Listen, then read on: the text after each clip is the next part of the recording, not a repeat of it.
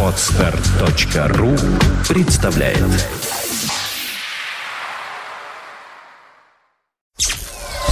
Сделано на podfm.ru Подкаст «Время новостей». IT-новости вашей жизни.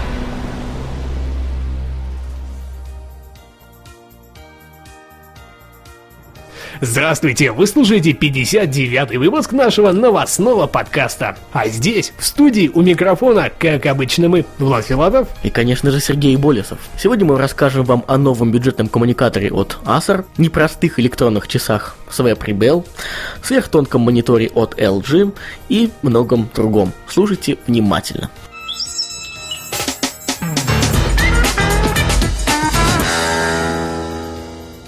Acer B-Touch E140 – новый бюджетный коммуникатор. Компания Acer представила новый бюджетный коммуникатор под управлением операционной системы Android 2.2 Froyo. До данный момент уже известны следующие характеристики. Дисплей имеет размер 2,8 дюйма с QVGA разрешением. Процессор работает с тактовой частотой 600 МГц. Присутствует модули Wi-Fi и Bluetooth, GPS-приемник, FM-радио, камера с разрешением 3,2 мегапикселя, слот расширения памяти посредством карт типа microSD. Емкость аккумулятора составила 1300 матч. Вес устройства всего 115 граммов.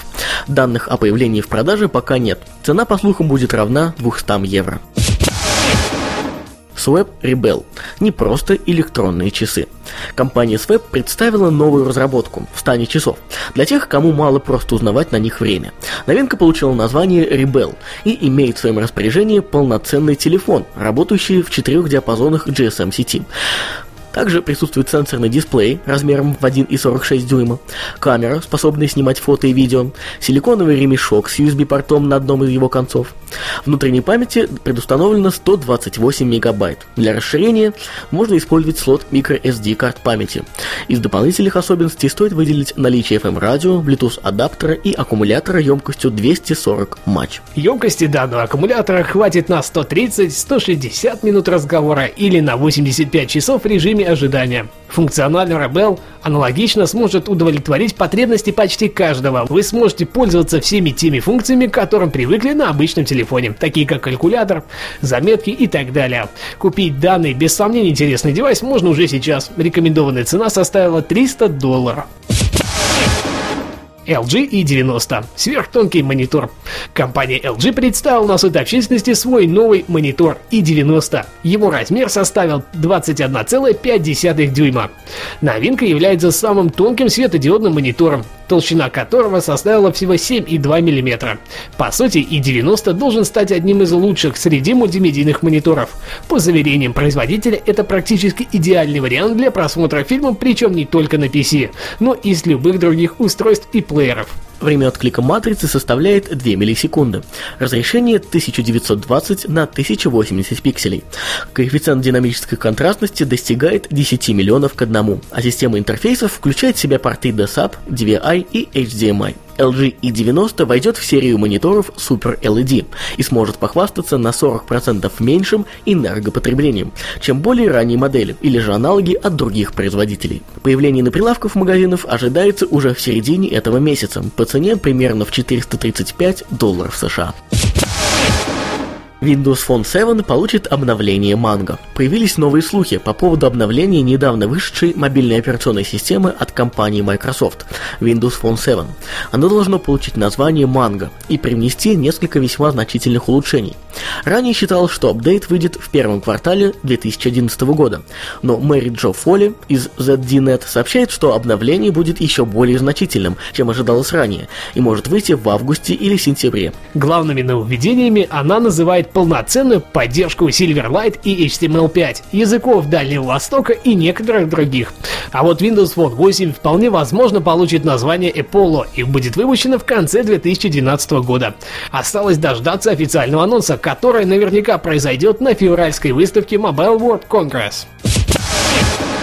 Time назвал 10 лучших устройств этого года. Известное и уважаемое издание Time назвало 10 лучших устройств года по собственному мнению. В списке оказалось множество различных и отчасти не пересягаемых между собой девайсов, но при этом есть одна небольшая тенденция, которая для многих, возможно, окажется приятной. Четыре позиции занимают продукты компании Apple. Ничего удивительного в этом нет, революция в этом году оказалась в кармане яблочного гиганта. Также в списке оказались устройства от Google, HTC, Logitech, Samsung, Toshiba, Microsoft и Nook. Сам список выглядит так. Первое место Apple iPad, второе Samsung Galaxy S, третье Apple MacBook Air, четвертый Logitech Review, пятый Google Nexus One, или HTC Nexus One, шестое Apple iPhone 4, седьмое Apple TV, восьмой Toshiba Libretto W100, девятое Microsoft Kinect и десятое Nucala. Не знаю, как вас, уважаемые слушатели, а меня очень радует, что практически про все из этих устройств мы за этот год также вам рассказали. LG Optimus 2X представлен официально. Компания LG представила Optimus 2X. При этом мы наконец узнаем точные характеристики вполне ожидаемой новинки. В большинстве своем огромное количество слухов, бороздивших просторы сети, оказались правдивы.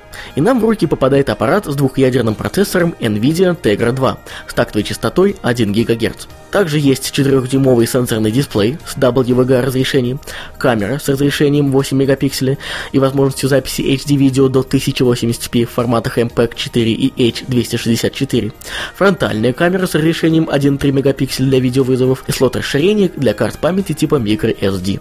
В комплекте будет идти карта емкостью на 8 гигабайт.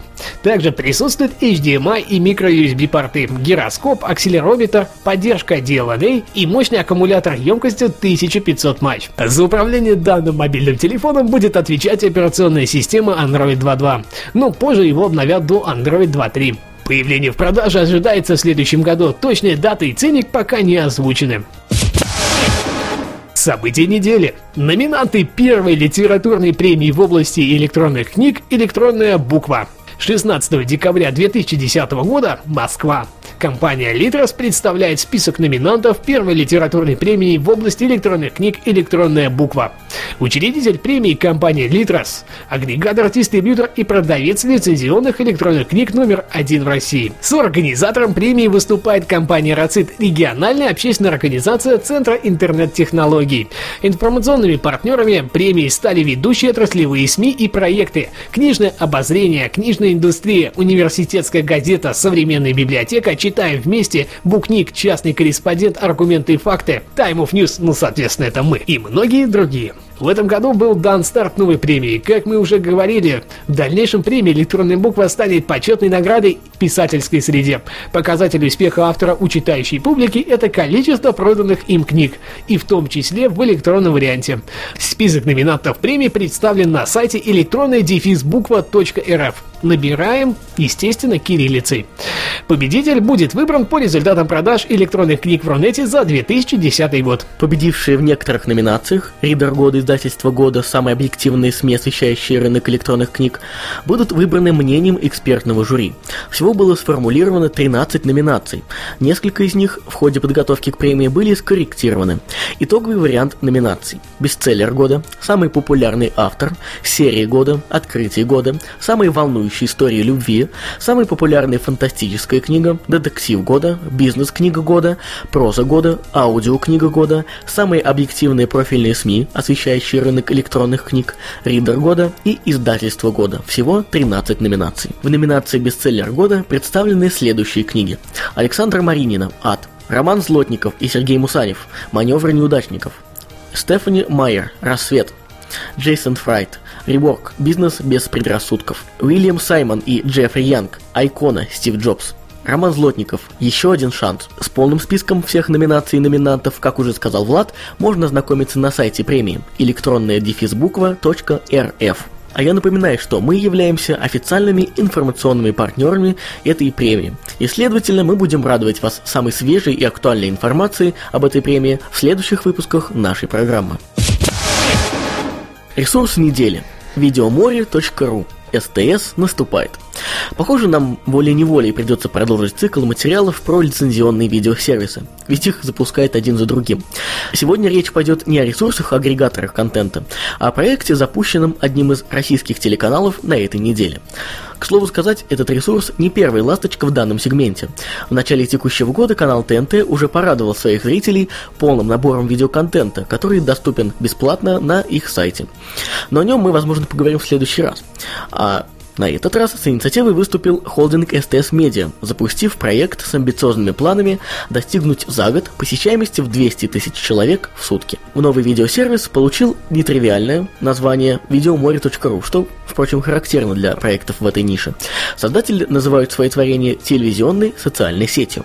Что же из себя представляет эта телевизионная социальная сеть? Здесь собраны выпуски самых популярных передач, сериалов и телешоу, транслируемых на телеканалах СТС и Домашний.